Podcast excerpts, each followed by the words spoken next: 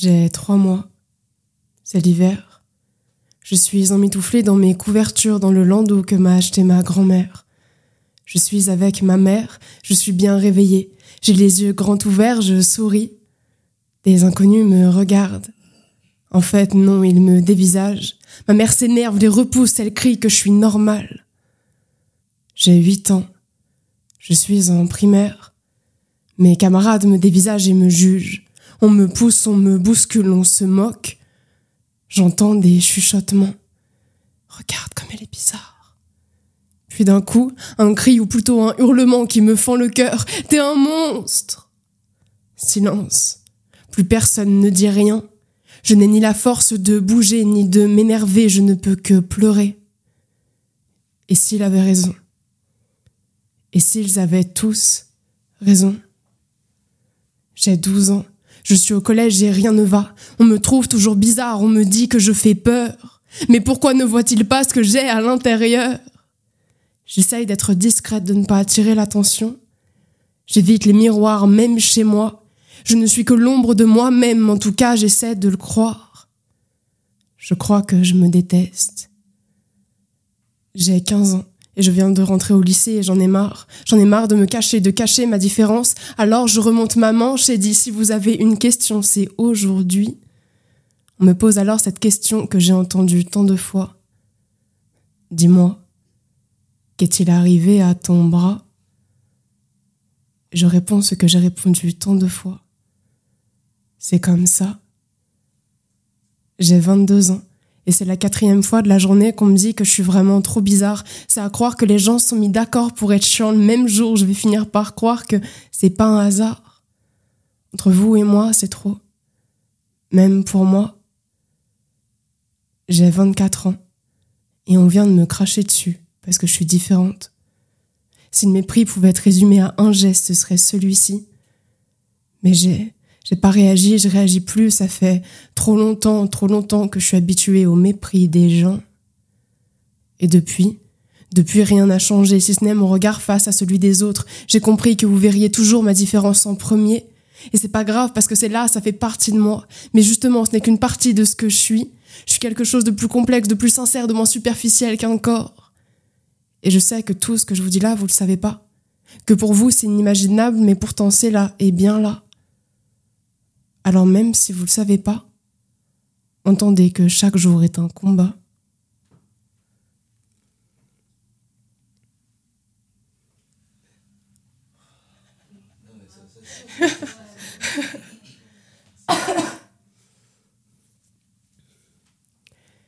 Il était une fois une princesse dans la plus haute tour d'un château. Elle attendait patiemment que son beau prince vienne la délivrer. Si les contes disaient vrai, cette princesse serait morte dans cette même tour, dans ce même château. Son beau prince se serait tapé une autre meuf sur le bord de la route ou serait parti avec ses potes parce que sortir c'est plus fun. Les contes nous apprennent à être passives, à attendre ce qu'on appelle le destin, à nous faire croire qu'on ne peut rien faire par nous-mêmes, à nous faire croire qu'on dépend d'un mec. Je vous refais l'histoire. La vraie. Il était une fois une femme dans la plus haute tour de son bâtiment. Elle n'attendait rien ni personne parce qu'elle a compris que c'était elle-même de construire sa vie elle n'attend pas son prince charmant déjà parce qu'il n'existe sûrement pas et en plus parce qu'elle n'a pas que ça à faire. Elle est sûre d'elle, elle croit en ses capacités. Elle est fière, elle est belle, pas parce que la société lui a dit de l'être, mais parce qu'elle se sent belle pour elle-même. Elle se maquille si elle veut, elle bouffe trop si elle veut. En fait, elle fait ce qu'elle veut parce qu'elle en a rien à foutre du regard des gens. Elle est célibataire depuis deux ans et on lui dit qu'il serait temps de se caser parce qu'il y a des enfants qui viennent après. Elle fait des gros doigts aux gens qui pensent comme ça, parce qu'elle est libre, en tout cas elle essaye de l'être. Tout n'est pas toujours simple parce qu'elle se défend elle-même, parce que se défendre face au gros lourd dans la rue, c'est un peu comme combattre le prince charmant relou de Shrek. Je lui dis non, mais il insiste quand même. C'est pas toujours facile, mais c'est toujours mieux que de rester avec un mec qui t'a embrassé sans ton consentement. La Reine des Neiges avait raison sur un point. Pas besoin d'homme. Elle a quand même besoin de ses pouvoirs, mais c'est ok. Ça reste un Disney. Bref, je disais, elle fait peur notre princesse des temps modernes parce qu'elle a le choix. Elle a le choix de sa vie, de ses fréquentations, de ses ambitions. Elle a le choix de dire oui ou non. Elle a le choix de se créer ses propres aventures sans avoir à rendre de compte. Elle fait peur notre princesse des temps modernes justement parce que c'est pas une princesse, parce qu'elle n'a pas de compte à rendre, parce que si elle a envie de mentir, elle ment, parce qu'elle peut se tromper et que son monde va pas s'écrouler. Elle fait peur parce qu'on peut pas la contrôler. Elle peut baiser soir et dire non même après le troisième rendez-vous. Elle peut payer l'addition ou laisser le mec la payer, ce sera pas une michto. Elle peut oser faire le premier pas, demander son mec en mariage, décider qu'elle veut pas d'enfant ou décider d'en vouloir cinq. Elle fait ce qu'elle veut. La femme d'aujourd'hui n'est pas condamnée. Elle peut avoir la flemme, croire, vouloir, ne plus vouloir. Elle peut emmerder le monde, porter des jupes ou bien des joggings. Mais notre princesse moderne, elle a peur. Elle a peur la nuit seule, alors elle sert ses clés pour en faire une arme entre ses doigts. Elle a peur d'aller chez un mec parce qu'on sait jamais. Elle va à la salle parce qu'il faut que sa droite puisse faire mal. Elle s'entraîne, elle crie fort pour faire peur. Elle met un sweat trop grand pour que ça cache sa tenue ou ses formes. Elle a peur, mais pourtant elle continue. Elle continue de se battre. Pour certains et certaines, c'est juste une féministe de merde, mais pour elle, elle est ce qu'elle veut. Parce que si les petites filles sages vont au paradis, les autres vont où elles veulent. Alors elle se casse sur sa moto en disant au monde d'arrêter de lui casser les couilles. Notre princesse des temps modernes, c'est un putain de modèle.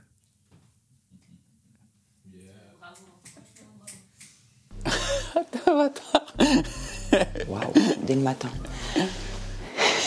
Putain, la poésie. J'ai pas signé pour ça. C'est marrant là comme ça. euh. C'est-à-dire que de, de, de bout en temps, euh, La poésie, c'est. Euh... Attends, putain, t'aurais dû me préparer quand même. La poésie, c'est euh, Je sais pas trop, j'aime pas trop donner de est. définition parce que tout le monde en a une et que Euh, trouve ça assez prétentieux en fait. La liberté d'expression de ses émotions, de ses S'exprimer. Chacun fait de la poésie à sa manière. euh, dans la vie de tous les jours. Tout est poésie.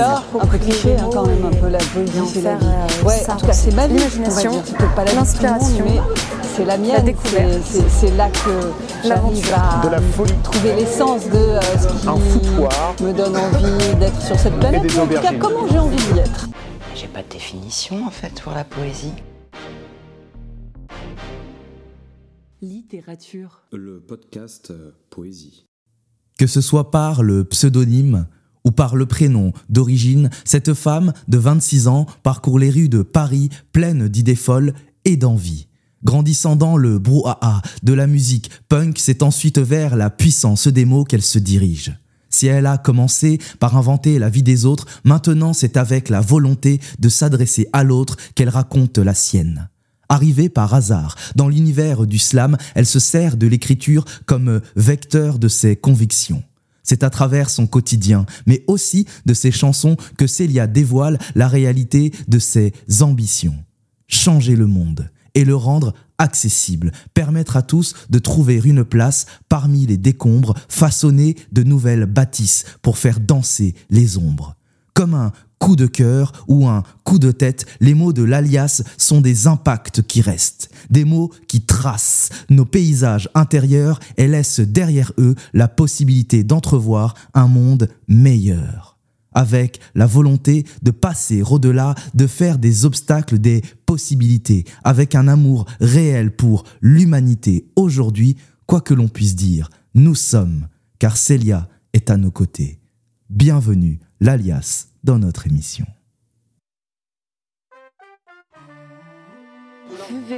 sujet, verbe, Sujet, complément.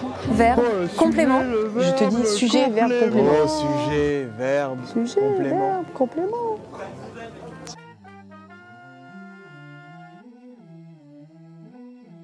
Littérature. Le podcast euh, Poésie. Littérature, le podcast Poésie à Nancy. Littérature parce que la poésie, ça nous appartient à nous, pas à l'ENA, pas à Polytechnique, pas à l'Académie française, parce que, eh bien, avant tout, la langue, nous, on la pratique, on la change et on la dérange à chaque fois qu'on l'exploite. C'est un plaisir de recevoir l'alias. Merci à toi d'être présente. Merci à toi de m'accueillir. Euh, ben, je t'en prie. Merci aussi eh bien à mes euh, chroniqueurs parce que du coup euh, exceptionnellement je ne suis pas avec mon bro Mouloud, je t'embrasse fort, la famille si si t'inquiète.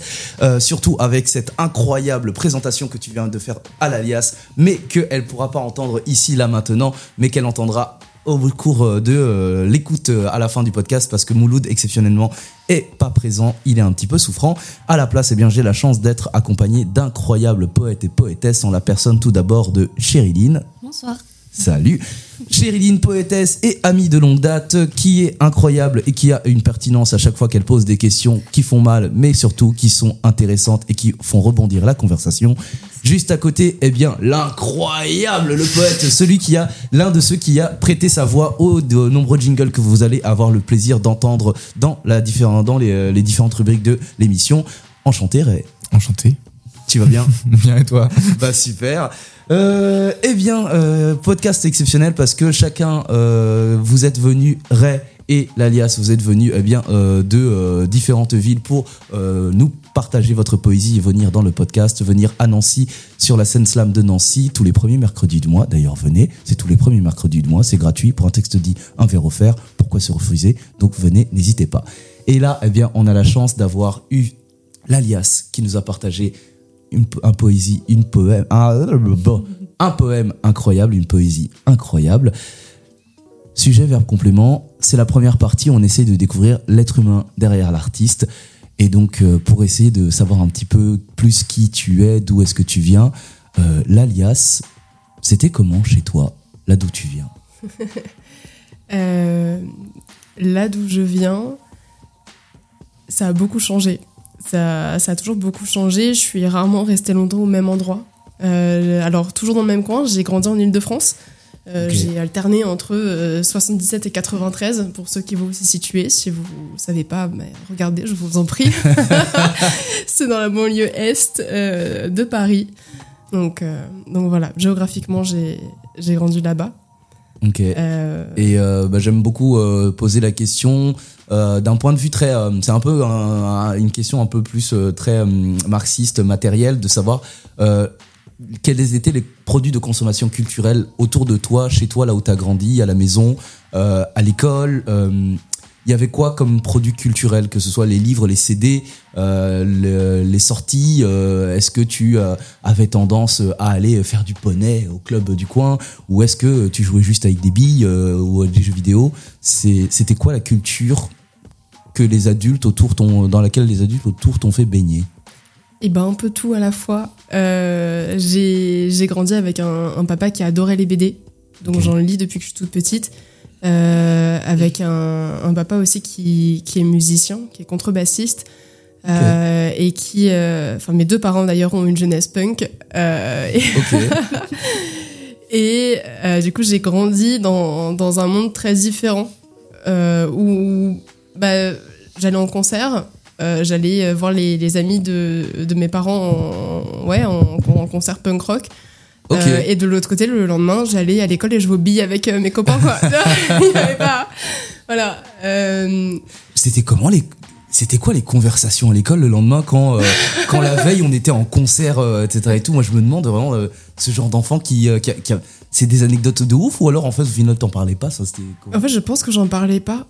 Je, je pense que j'en parlais pas. Pareil, ma, ma maman m'a amené en manifestation. Je pense que la première fois, je dois avoir 7 ans. ok Et c'est-à-dire que moi, ma grande passion en manif à cet âge-là, c'était de me coller plein de stickers, notamment pour dire non à Sarko, oui à Stego, tu vois. On est à peu près là-dessus. Et, euh, et je me souviens, j'ai un vague souvenir en primaire où en fait je dis à tout le monde, à tous les autres enfants que Sarko on n'en veut pas et il y a zéro prise de recul, d'accord? Je Oui, suis bah ma maman, oui, je me dis on sûr. n'aime pas, je dis on n'aime pas et euh, donc ouais j'ai grandi dans, dans un monde en tout cas rempli de, de convictions et de liberté. Euh, après, j'ai eu une enfance un peu particulière où, euh, où euh, j'ai pas eu une, en- une- une enfance toute douce et, et- et toute lisse. Euh, Je me suis très rapidement retrouvée à devoir porter des, des poids que j'aurais jamais dû porter. Euh, mais ça m'a. donc, Du coup, j'ai été adulte aussi très vite. ouais Mais j'ai grandi, mine de rien, au milieu euh, des concerts, des BD, des, des, des, romans, euh, beaucoup de romans. Euh, j'ai grandi dans, dans un milieu où, où j'avais le droit de rêver aussi beaucoup et où en fait on m'encourageait à, à rêver et, à, et à- à dessiner, à chanter, à écrire, dire fais ta vie. C'est quoi? Fais. c'est intéressant Fais ce que tu veux. euh, cette nuance de t'avais le droit de rêver parce que du coup dans cette euh, en tout cas ce bac à sable de culture euh, dans lequel on t'a en tout cas qu'on t'a offert euh, quelle a été eh bien la culture que tu as choisi euh, de pratiquer pour toi et pas juste parce que tes parents étaient punk donc moi aussi je serais punk voilà. Euh, c'est quoi les justement les, les BD que tu as choisi pour toi les sorties les, les activités que tu as choisi pour toi? Est-ce que c'était différent de tes parents ou est-ce que tu as été euh, la copie conforme euh, anarchique de tes parents? Ça dépend. Ça dépend de l'âge. Euh, à à l'adolescence, euh, je me suis dit que je voulais pas du tout euh, ressembler à mes parents. Donc euh, j'ai écouté de la pop. Tout ce qu'on fait de plus classique, c'est-à-dire qu'à l'époque c'était Jenali, Tom Frager, d'accord, j'en étais vraiment là-dessus. et quand je rentrais à la maison et que j'écoutais ça, mon père était au bout de sa vie, il était là mode, mais t'as pas été élevé avec ça. Ouais, Jenali, ouais. et donc non, enfin ma mère a toujours été plus en mode tu fais un peu ce que tu veux, c'est pas grave. Autant mon père, ça a été une telle déception que j'écoute ça. Il y a eu une période où j'ai essayé d'écouter de la K-pop pour faire comme mes potes. Moi, j'ai pas tenu très longtemps parce que ça m'a très vite saoulé. Mais, mais tu vois, mon père, il était là, il disait c'est pas possible. Qu'est-ce que j'ai On fait t'a pas élevé comme ça. Qu'est-ce que j'ai fait pour ça. mériter ça ça. Et pareil, tu vois, on m'a, on m'a beaucoup. euh, en fait, mon, mon père, en étant musicien, il, il a appris en autodidacte. Ouais. Du coup, il s'est dit, ma fille apprendra à faire un instrument de musique en autodidacte. Donc moi, je vais, faire du piano parce que, tu sais, quand t'es au collège, on t'apprend à faire de la flûte. Euh, moi, ils m'ont dit non, Célia, tu vas faire du piano, c'est comme vachement mieux. J'ai dit, je suis d'accord. Là, pour le coup, c'est ok. Et, euh, et j'ai appris comme ça, et très chouette, tu vois, mais j'ai aussi très rapidement su que c'était pas ma vocation. Et je pense que c'est un peu comme tout parent qui a envie de dire à son enfant euh, Mais si tu feras ça, ça c'est chouette. Et toi, en tant qu'enfant, d'être là, genre Euh, Moi, à la base, je voulais faire autre chose, quoi. Et, euh, et pour les BD, euh, pour les BD, pour le coup, j'ai beaucoup pris de mon père là-dessus. En fait, mon père, on a tellement lu. Du coup, souvent, il me disait Oh, lis ça, c'est bien. Du coup, je lisais, je me dis C'est vrai que c'est pas mauvais. c'est vrai que c'est plutôt chouette. Ok. Et euh, avec tout ce cheminement, vers quoi tu as été, euh, tu t'es, tu t'es orienté, euh, ne serait-ce que dans les études, dans euh, tes choix, euh, parce que dans cette euh, envie de te démarquer des parents, euh, mais aussi, ben, faut, faut être un bon élève, etc. hein. Euh, ouais, t'as, t'as nagé vers quelle direction? Comme j'ai dit, j'ai grandi très vite, ce qui fait que mes études n'ont jamais été un problème dans le sens où je savais dès le collège que je, pour qui je travaillais. Je savais que je travaillais pour moi et pas pour mes parents. Et que en gros, là où les, les enfants ont envie de ramener des bonnes notes pour leurs parents, moi je ramenais des bonnes notes pour moi. En me disant, moi c'est important pour moi. Et quand j'avais 13, genre, très bien, 13, 12, 13, je suis très bien, et dans la moyenne, moi ça me va. Ok. Et euh, ce qui fait que j'ai un parcours qui est plutôt lisse. Euh, j'ai fait un bac ES, qui n'existe plus aujourd'hui, mais euh, tant pis. Ça. C'est alors pour ES, c'est quoi en, en toutes lettres économique et social. Ok, Si je dis pas de bêtises. Non, Ok. c'est- c'était il y a longtemps. oui, mais- Et après, j'ai fait. Si ça, par contre, ma mère m'a forcé. Euh, j'ai fait une euh, prépa aux IEP de Sciences Po en même temps que la fac, euh, ma première année de fac en sciences humaines et sociales, donc histoire, géo et sociaux. Et en fait, ma mère m'a dit si tu vas aller en, prépa, j'ai dit c'est pas fait pour moi. Je vais me rétamer la gueule. Je me suis rétamé la gueule. Et du coup, je suis pas allée au bout. J'ai au bout de je sais pas 6-7 mois, j'ai lâché. J'ai dit c'est bon, ça m'énerve. Je dors 3 heures par nuit. Euh, j'ai vraiment envie moi d'aller en soirée. De toute façon, s'est mal passé en fait euh, Non, les J'ai pas fait de prépa, moi en fait, je me suis toujours demandé les effectivement. profs, fais- profs, pas. les profs, c'est d'une angoisse. Je- franchement, je me suis Alors barrée déjà, en le fait, jour. Juste déjà par définition, la préparation, ça sert à quoi dans la scolarité? Est-ce que c'est quand même. Ouais. Moi, je me suis toujours demandé. Techniquement, c'est une année d'études, mais que tu fais gratuitement en fait, parce que Oh ça, non, tu ça payes. Non, non, mais en fait, tu la payes, mais en fait, c'est juste que moi, j'ai l'impression, moins 500 moi qui suis extérieur, moi, j'ai pas fait mes études en France, tu vois, donc euh, Mm. du coup, je me suis toujours demandé. Ça te fait pas prendre du grade en fait en termes d'année scolaire, tu vois. Donc j'ai toujours, euh, j'ai j'ai jamais compris à quoi, quel était, le- où est-ce que ça se calait en fait, à quoi ça Ouais. servait dans en la fait, scolarité? La, la, la prépa, elle te sert. En fait, bah, alors déjà, moi j'étais dans une prépa publique, du coup j'ai pas payé. hein, que Justement, en fait, il fallait s'inscrire à la première année de fac et à la prépa, et du coup, tu payais que tes frais de scolarité de. Mais au bout d'une année de préparation, Et en fait, la, la prépa en soi, tu te elle. retrouves en quelle année? T'es toujours dans la même. En que fait, après, tu passes des concours. En fait, non, l'année de prépa, elle te sert à passer des concours pour ensuite intégrer une grande école. Donc, en gros, tu vois, c'est pour intégrer Sciences Po, puis l'ENA, puis machin. Bref, c'est pour faire le, tout le, le- le parcours euh, classique des politiciens qu'on est en train de remettre en question, ce truc-là. Ok, d'accord. Et, euh, et en fait, la prépa, alors pour le coup, elle t'apporte beaucoup en termes de méthodologie, c'est-à-dire qu'effectivement, t'es hyper carré. En fait, on t'apprend à réfléchir en dehors d'une norme, en dehors d'une norme, pour rentrer dans une autre. Oui, c'est ça. C'est que fait, vraiment, euh, tu fais un pas de côté Oui. pour te retrouver dans le, dans le grand bain de la norme euh, classique, Oui, euh, c'est terrible. C'est assez La terrible. norme bourgeoise avec tous les codes, ça, justement, de ça. verbage, de langage, de gestuel, etc. Et Enfin, ouais, ouais. tout ce que tu parlais de Sarkozy, tout ce que Sarkozy a comme ti- tic euh, C'est un peu de ça. gestuel.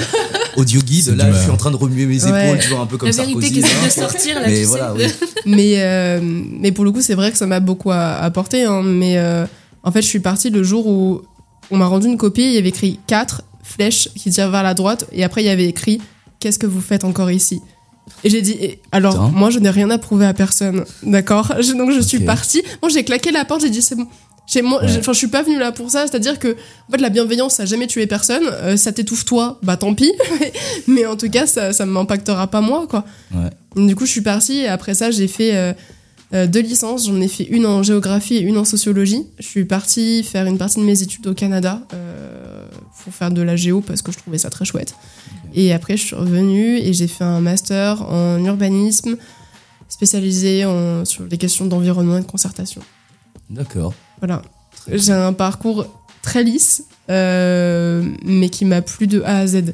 C'est- bien que tu dises euh, parcours très lisse parce qu'effectivement, avec tout ça, j'ai, je me demande, mais du coup, euh, à quel moment est arrivé cet accident de parcours qui t'a fait t'intéresser à la poésie Parce que effectivement, ça. bah, mais parce que là, c'est vraiment le parcours de le bon élève qui est sage, Ouais, ouais. malgré des, papa- euh, des, des parents punk, en fait, apparemment, très bien, très scolaire, nanana. Ouais. Mais donc, du coup, euh, la poésie, euh, comme, où est-ce qu'elle était là, dans tout ça? Je pense que. au- alors. Je pense qu'au départ, j'écrivais pas de la poésie. J'écris depuis toute petite, mais à la base, j'écrivais des histoires. Et j'écrivais des histoires. euh, Alors, c'est rigolo parce que j'en ai retrouvé une il y a pas très longtemps. Où en gros, j'explique que c'est une petite fille qui s'appelle Suzanne, qui a 8 ans. Et Suzanne, 8 ans, elle va à l'école et, euh, elle a très peur bah, de se faire engueuler par ses parents parce qu'elle a pas d'amis. Et j'ai trouvé ça terrible parce que je me suis dit, c'est moi qui ai écrit ça. Et j'ai écrit ça parce que j'avais très peur de me faire engueuler par mes parents. Parce qu'effectivement, j'avais pas d'amis. Et, euh, et je pense que ça a commencé comme ça. Et à mes 12 ans, j'ai réécrit euh, Le déserteur de Boris Vian avec un contexte plus actuel. J'avais juste envie, en fait. C'est juste que ça, ça me permettait de, de dire ce que je pensais. Et je savais que personne ne l'écouterait jamais. À la base, moi, j'écris, j'écris pour moi dans ma chambre. Et en fait, c'est il y a deux ans, le plus grand des hasards, où euh, j'ai fait un service civique. À la fin de ce service civique, euh, on, doit on doit écrire un slam. C'est Adiel. Adiel, je passe par là des énormes bisous. Ah, Diel, Euh, euh, slammer de, de Troyes, qu'on espère recevoir un jour. Bah ouais. podcast, oui. Mais Adiel, mais incroyable. Et qui, à la fin, me dit Écoute, il y a une scène ouverte à l'anecdote à Paris. Si tu veux venir, passe. Mhm. J'y suis allée, puis après j'ai fait le GSN. Et en fait, en fait GSN, le grand slam Ouais. national, qui est un tournoi slam euh, bah, de niveau national où plusieurs villes envoient leurs représentants, euh, leurs champions, championnes, euh, Mm. pour justement essayer de gagner le titre de meilleur poète de France. Et j'ai fait ça alors que j'avais jamais slamé de ma vie. J'avais slamé qu'une seule fois. Et en fait, c'est juste que d'un coup, c'est devenu logique. C'est-à-dire que je me suis rendu compte que j'écrivais à la base pour moi dans ma chambre et qu'en fait, quand je disais mes textes, ben, les gens se reconnaissaient dedans et je, oh, je suis pas toute seule. Ça fait un peu, sais, comme quand tu vas en manif pour te dire waouh, il y a d'autres gens qui pensent comme moi. La même chose, d'accord? C'était la même chose. Et, euh, et je suis pas sûre euh, que la poésie soit un accident de parcours. C'est plus. euh, c'est- c'est c'est quelque chose de tellement merveilleux qui est arrivé. Tu vois? C'est-à-dire qu'à la base, moi, j'adorais la poésie en français, par exemple. J'ai toujours adoré ça. J'ai toujours trouvé ça hyper chouette, sauf que trop dans les codes. C'est-à-dire que, bordel, faut écrire en vers, il faut que ça rime. J'ai, wow, les Alexandra, les- non, mais vous voulez ma mort. Moi, j'arrive pas à faire ça, j'ai pas envie de faire ça, tu vois. Ouais. Mais moi, je voulais écrire juste parce que je voulais délivrer des messages, je voulais toucher les gens du plus profond de mon âme en leur disant, voilà, ça, c'est mes tripes. Ouais. Et je sais que si vous êtes d'accord avec moi, tant mieux. Si vous l'êtes pas, tant pis. Mais moi, je vais exposer des sujets qui me tiennent à cœur parce que je pense qu'on n'en parle pas assez. Et c'est important pour moi qu'on en parle aujourd'hui. Tu vois? Putain, c'est ouf. Euh, je me permets, hein. Vas-y, oui, oui. Dans, dans ce que tu dis, il y a plusieurs fois où tu fais un parallèle entre la poésie et la politique. T'as- ouais, t'as le côté, euh, ouais, je partageais ça dans ma chambre, euh, et en fait, la poésie, et c'est comme un manif. Et euh, est-ce que euh, c'est un peu ton leitmotiv, justement, de servir, euh, de t'engager aussi politiquement via la poésie? Je pense qu'il y a, il y a une partie, oui. Euh, pas forcément surtout. Après, ça dépend de où on place euh, le curseur de ce qui est politique ou ce qui ne l'est pas. si on considère que tout est politique, alors oui, Vous avez 4 heures. heures. Mais, euh, mais ouais, je pense qu'effectivement, enfin, je parle aussi de choses qu'on invisibilise, Ouais. de choses qu'on voit pas assez. Et, euh, et je me dis que si les dire dans, dans, dans l'espace public, ça peut servir à au moins faire prendre conscience à une, deux personnes. Je, je, je demande pas la lune. Mhm. Bah pourquoi pas. Et que les manifs, ça sert aussi à, à se dire qu'on est tous ensemble et que en fait, euh, bah on peut y croire. Et que la- les manifs, c'est pas fait pour changer le monde, mais la poésie non plus. Ça crée des ponts entre les, les individus. C'est ça. Mm. C'est ça. C'est qu'en fait, pour moi, effectivement, faire une manif en se disant qu'on changera le monde, ça marche pas. Faire un texte de poésie, c'est comme les très belles chansons, c'est super, mais ça change pas le monde. Par contre, qu'est-ce que ça soude? Qu'est-ce que ça permet aux gens d'avoir des débats et d'évoluer? C'est ça qui est important, c'est ce que ça crée derrière, en fait. Et euh, bah, justement, avec euh, ce souvenir de plus jeune en manif et comment c'est maintenant, toi, en manif, avec justement euh, ce que tu vois, ce que tu penses et ce que tu dis, ce que tu dénonces maintenant, parce que c'est plus les mêmes manifestations qu'avant. Et je me demande, est-ce que tu as toujours ce feu sacré, cet engouement de souder, euh, ou est-ce que euh, bah, de temps en temps, tu préfères pas te protéger et faire attention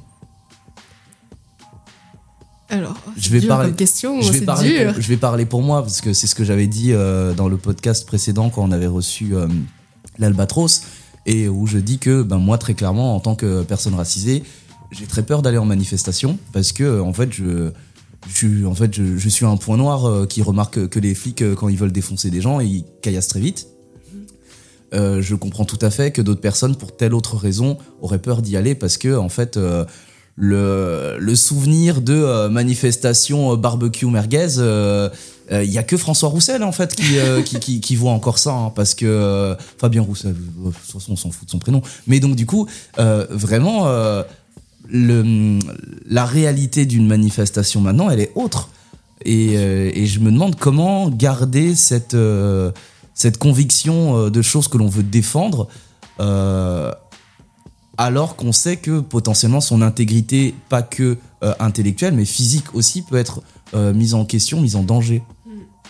Ça, c'est une question que je me suis beaucoup posée. Je pense à partir de. Ça a commencé, je pense, avec la loi travail d'El Khomri. Ça a vraiment commencé à ce moment-là pour moi où je me suis dit, waouh, chaud, ok, on va faire attention. Et, euh, et je pense que l'humour est ma meilleure arme. Ça paraît hyper con, mais effectivement, je vais pas aller euh, en tête de cortège, tu vois. Par contre, je vais faire des, des, des pancartes, la vie, ça coûte un bras. Et, euh, et ça va être très drôle, tu vois, avec une chaussette qui fait la gueule sur mon bras gauche. Oui. Ouais, tu vois. Et, euh, Alors c'est particulièrement drôle parce que là, au guide, pour ceux qui écoutent, vous le, vous le voyez pas, mais donc du coup, tu n'as qu'un seul bras. Ça, ça va. Et donc du coup, d'où l'intérêt de, de la blague. Voilà, ouais. Donc cette pancarte euh, est ma meilleure pancarte, euh, je pense, de- depuis, depuis longtemps. Le culot. Le culot. Mais, euh, mais oui, effectivement, on se protège, c'est-à-dire que bah, dans le sac, j'ai effectivement toujours euh, un masque de ski, j'ai du sérum fille, j'ai évidemment, tu vois, que j'ai tout ça.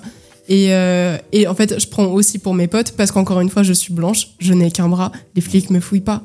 Ouais. Mais évidemment qu'ils me fouillent pas. C'est-à-dire que vraiment, la dernière fois, on a fait le test avec des potes, on allait en manif. Bon, un, un des seuls qui était racisé, tu vois, il s'est fait arrêter, fouillé de fond en comble. Je suis passée tranquille. J'ai dit, t'inquiète, j'ai ton masque, tu vois.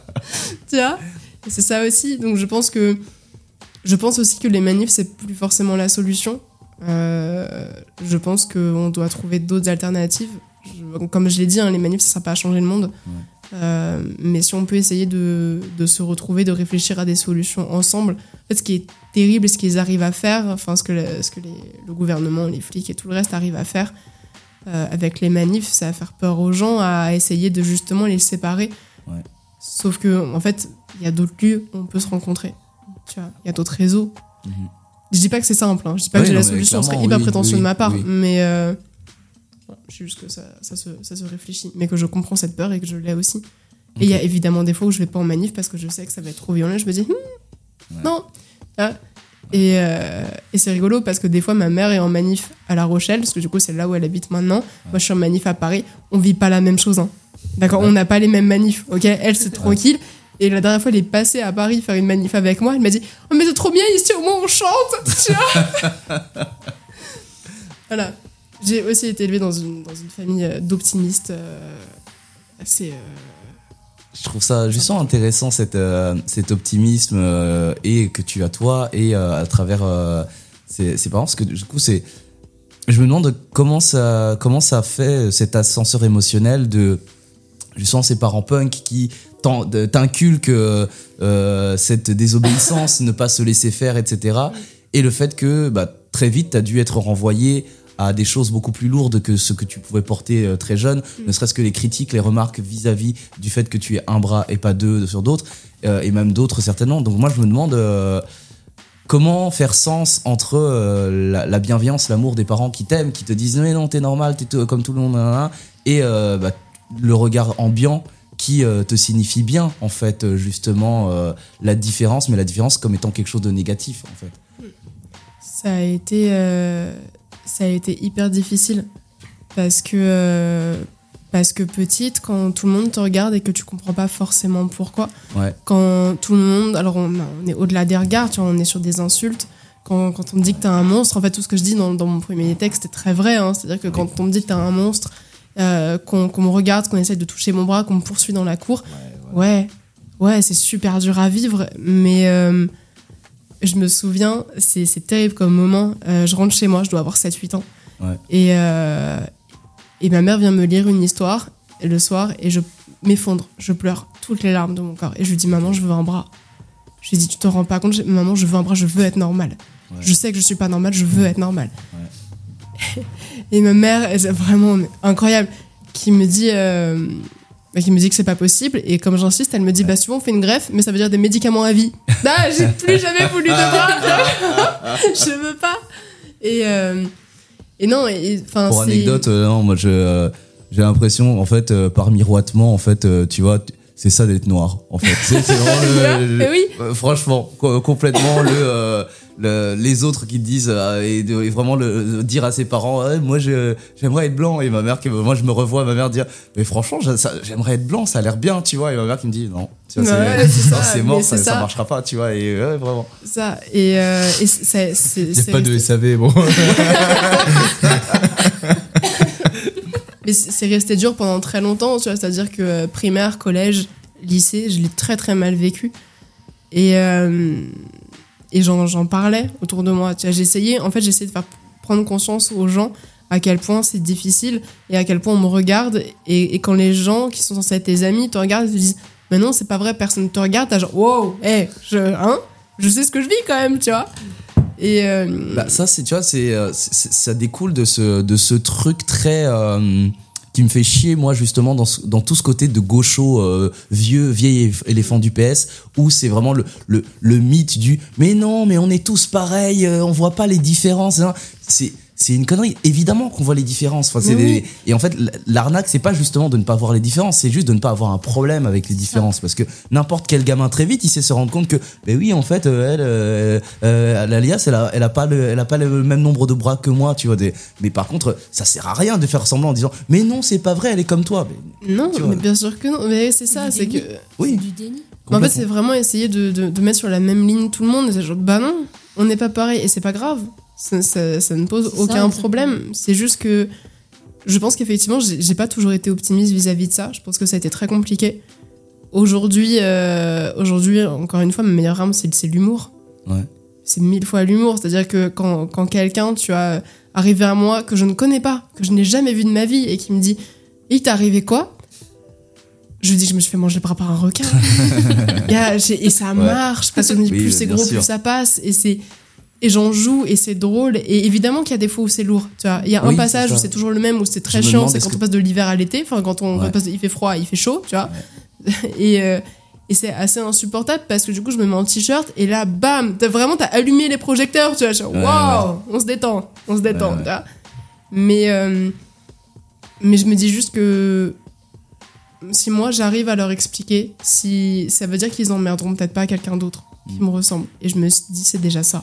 Alors, euh, autre question, euh, mais qui me fuse là, c'est parce que du coup, euh, justement, le, le- tout le, le, le truc énervant avec de voir le prisme intersectionnel vis-à-vis des, euh, des formes d'oppression, c'est que en plus de ça, moi je me demande, est-ce que t'as pas euh, de temps en temps eu une forme de ras-le-bol, de cumul et de, euh, de vraiment de, de trop avec le fait d'être euh, stigmatisé via, en tout cas, euh, une particularité physique dite considérée comme handicap dans notre société et aussi vis-à-vis du- d'une forme de sexisme en tant que femme?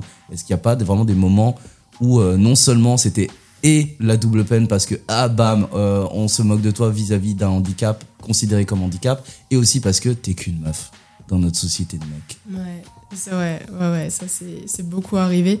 En fait, c'est chiant parce que je sais pas comment dire ça, c'est intériorisé chez les gens, c'est-à-dire qu'ils s'en rendent pas compte.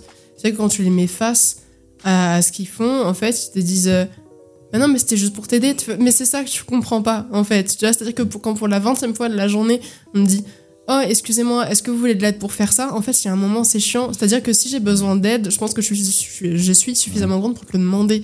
Tu vois Et, euh, et je, je me doute qu'il y a, il y, a, il y a rien euh, qui se veut mauvais ou méchant. C'est juste qu'en fait, c'est lourd, tu vois.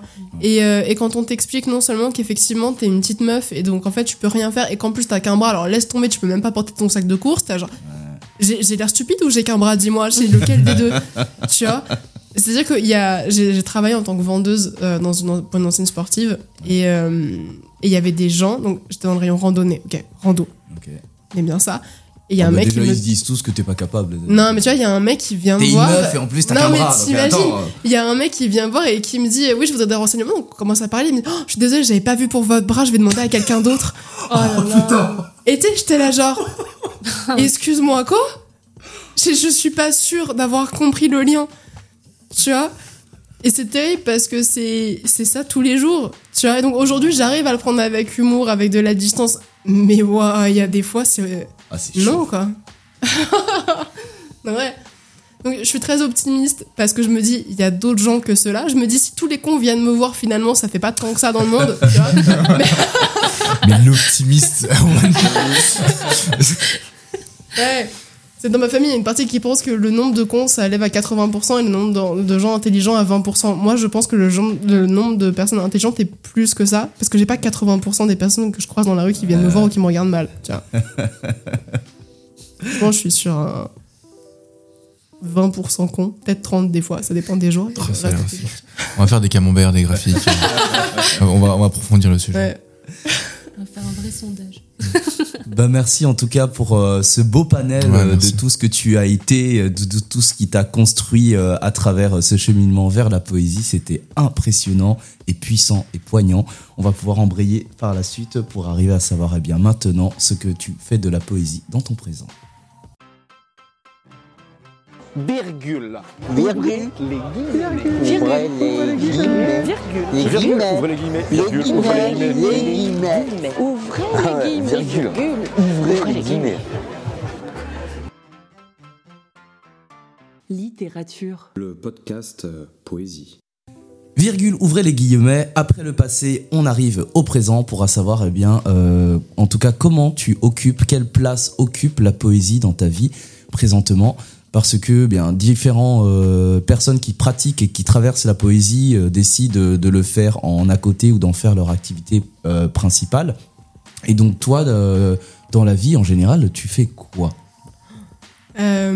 Aujourd'hui, parce que j'ai comme souvent eu trois tafs en même temps, là aujourd'hui je n'en ai qu'un. Ah. Comment ça, trois tafs en même temps? Ouais, en fait, je, je déteste faire qu'une seule chose en même temps. Du coup, souvent j'ai un job principal et genre deux jobs à côté. Puis là, je me suis calmée Ok. parce que parce que bah, Putain, t'es le, t'es le fantasme de la startup. Franchement, Macron devrait t'adorer. Mais euh, non, aujourd'hui, euh, je suis responsable d'un service développement durable euh, dans une dans une mairie. Ok. Donc ça fait moins rêver que la poésie, je vous l'accorde. Pas forcément, au Ouais. contraire. Moi, j'entends plein de choses louables et même certainement plus utiles que euh, être poétesse à plein temps. Donc, euh, Bah, moi aussi à la base, et puis la réalité m'a vite rattrapée. En fait, je me suis rendu compte que mon optimisme euh, débordant, euh, finalement, se prend des murs de temps en temps. Voilà, en gros, mon, mon travail aujourd'hui, c'est de monter des projets et de. Bah, c'est la partie optimiste de moi qui va parler, mais de, de, de rendre la vie, des, la vie quotidienne des personnes meilleure euh, grâce, du coup à l'environnement, aux espaces verts que je peux créer, aux, à la- aux outils de sensibilisation que je peux développer. Ouais. Et ça va être aussi de, encore une fois, de sensibiliser les, les gens en leur disant attention, l'environnement c'est important et l'environnement c'est pas que trier ses déchets. On peut faire autre chose. Ah bon. Allez, croyez avec moi, tu vois. Puis souvent, euh, il y a que mon écho. Mais euh, ouais, c'est ce que je fais aujourd'hui. Et euh, donc, du coup, euh, comment ça s'arc-boute avec toi et la poésie? Parce que, bah, du coup, faut travailler, et faut faire des courses, faire à manger, et en même temps, ah merde, ah, j'ai envie d'écrire ça, hein, je vais raconter ça. hein, te- Comment tu arrives à, à allier les deux, à faire, en tout cas, ces choses en même temps? Ouais. Ou les La- compartimenter? La poésie, en fait, je- déjà, je compartimente très mal. Je suis pas quelqu'un d'hyper organisé. Je suis hyper organisé dans mon travail, c'est-à-dire que je suis hyper, hyper clean, c'est ok. Dans ma vie perso, c'est terrible. Alors, audio guide, là, euh, l'alias vient de lever des sourcils, mais vraiment euh, d'une façon dramatique. Donc, ça a l'air vraiment d'être euh, désordre chaotique, particulièrement. Pourquoi? Mais je suis nulle. En fait, je sais pas. C'est juste que comme j'ai trop d'idées en même temps, je fais trop de choses. Ce qui fait que, tu vois, la logique de tu vas commencer à faire un truc, puis tu vas dire que finalement t'as soif. Tu vas aller le vers, puis en fait, finalement, tu vas arriver devant ton évier, et finalement, ton évier est sale. Du coup, tu vas commencer à faire la vaisselle, puis après, tu vas ranger, et puis après, attention, t'as une chaussette qui est tombée, du coup, tu vas ramasser la chaussette, tu vas aller. Tu vois, c'est que ça. Au fait, t'as oublié qu'à la base, tu voulais juste un verre d'eau. tu vois, ça, ça, c'est mon quotidien. C'est terrible. Et c'est-à-dire que vraiment, ça ne fait que ça.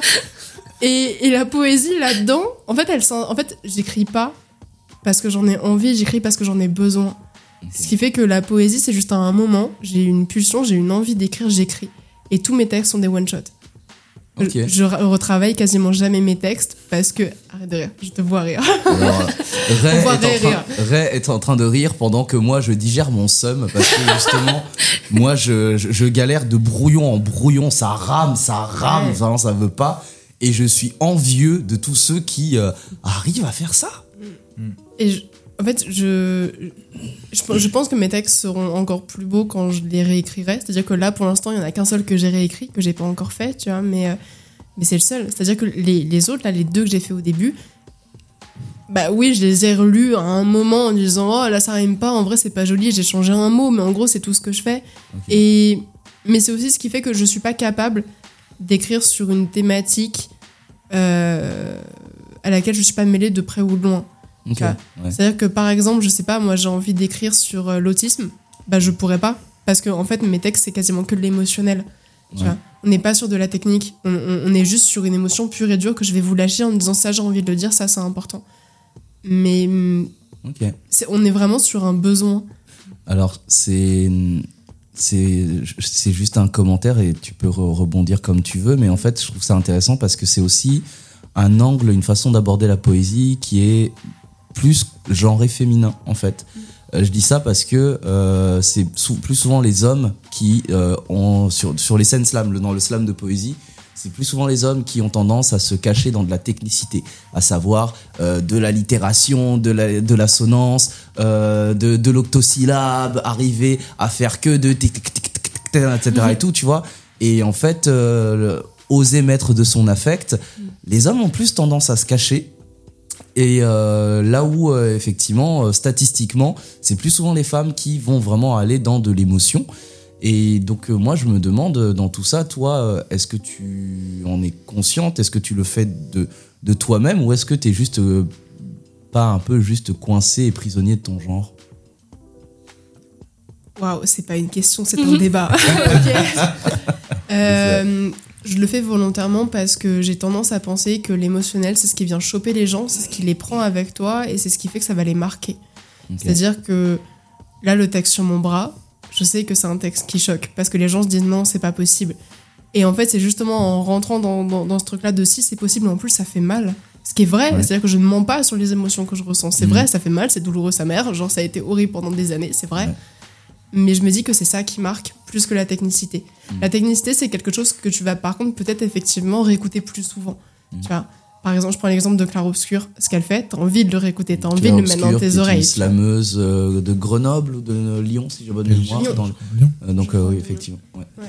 c'est ça. Et, et tu vois, c'est, c'est, c'est vraiment euh, des choses que tu vas réécouter parce qu'on est sur du rap, parce que ça. Voilà. Et elle délivre des vrais messages. Ouais.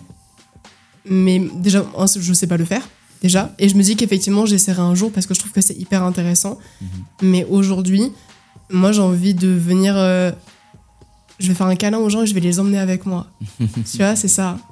C'est Moi, ce que ça. j'adore, c'est ce que, c'est ce que je voulais dire, c'est que tu te réappropries complètement, en fait, euh, tu vois, ce, ces traumas, on va dire, et puis t'en fais quelque chose euh, de beau et de puissant, tu vois, et tu le transmets, et ça- tu le mets à la- à la- au visage de. Tu vois, tu le, tu le projettes complètement à, à- à la face des, de ton auditoire, quoi. Et moi, j'adore, enfin, franchement, c'est ça génial. Ouais. C'est vraiment génial. Moi, je pense que ce qui est important aussi, par contre, et c'est là où est la limite, c'est que euh, dire des, des- des choses qui sont enfin, projetées, euh, comme, comme tu utilises comme image, tu vois, ok, mais euh, il faut savoir ce qu'on projette. C'est-à-dire qu'en fait, je pars du principe que si c'est des traumas qui ne sont pas passés, des traumas qui sont encore trop là, trop, trop, trop- Mm. voilà, encore trop coincés, je pense que tu peux pas le faire parce qu'en fait, on est vraiment du coup sur une, sur une séance de psy.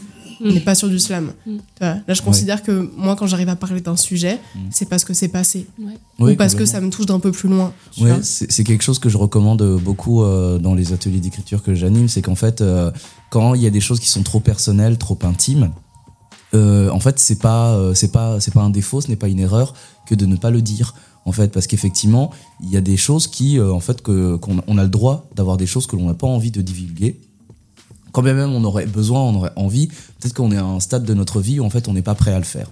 Quand bien même on a envie, et euh, dans ce cas-là, en fait, c'est aussi se préserver soi-même, se protéger, que de ne pas le divulguer parce qu'il ne faut pas que ce soit euh, une punition, une violence, une agression, que de, de- enfin c'est pas un interrogatoire en fait de partager de la poésie sur scène, que de parler à un ami. En fait, c'est chiant quand t'as un ami qui essaie de tirer les verres du nez alors que toi t'as pas envie de lui dire un truc et qui te dit allez vas-y dis-moi mais non en fait euh, je suis pas à un stade de ma vie où j'ai besoin de le dire peut-être un jour peut-être un jour ce sera possible mais si à ce moment-là ça veut pas c'est frustrant c'est blessant mais euh, c'est que c'était pas le bon moment effectivement ça. Et puis je pense aussi que euh, quand on quand on dit les choses, notamment dans le slam, on le fait souvent devant des personnes. Ouais. Euh, alors oui, le slam est un milieu bienveillant, mais ça reste des personnes en face qui peuvent venir te voir en disant en fait j'ai pas aimé ton texte. Ouais, si c'est un truc que tu viens de dire et, et qui, qui vraiment te touche encore au, au plus profond de ton cœur, ouais on a beau te dire que c'est juste ton texte qu'on n'a pas aimé, peut-être juste ta prestation et, et qu'il faut pas le prendre pour toi. Ouah, si, si t'es pas Ouais. sûr d'avoir digéré, je pense que c'est compliqué. Je Ben, pense qu'il faut avoir un certain recul. Comment, comment tu reçois les, les retours, les compliments, euh, parce que c'est pas forcément facile à recevoir et on peut se sentir désemparé justement dans ces moments-là. Toi, euh, quand on te fait des retours sur ce genre de texte-là, euh, que ce soit du trop bien, merci beaucoup, ou alors du ouais, c'était pas ouf, ça manquait justement de justesse, voilà, euh, tu reçois ça comment? Quand on me dit qu'on aime bien, ça, c'est des choses que je prends parce que, parce qu'encore une fois, à la base, moi, j'écris dans ma chambre, et donc du coup, le fait de savoir que ça trouve écho chez d'autres personnes, Ouais. je me dis oh ah ouais? Le texte sur mon bras, c'était ma plus grosse surprise. À la base, j'ai vraiment écrit ça pour moi, Ouais. et en fait, quand on est venu me voir en me disant, en fait, moi, je me retrouve aussi dans ce que t'as Ok. dit. Alors moi, il me manque pas un bras, mais en fait, j'ai ça. Tu vois, je suis là genre ah ouais? Ah ouais, tu sais, non, mais- non, en vrai, ça me, ça, ça me fait du bien déjà parce que je me sens moins seule et, et surtout parce que ça prend une ampleur à laquelle je m'attendais pas. Ouais. C'est souvent ça aussi. Donc, en vrai, je prends les compliments parce que je trouve qu'ils sont importants parce que pendant longtemps, je pense que j'ai eu besoin de reconnaissance, ce qui est plus le cas aujourd'hui.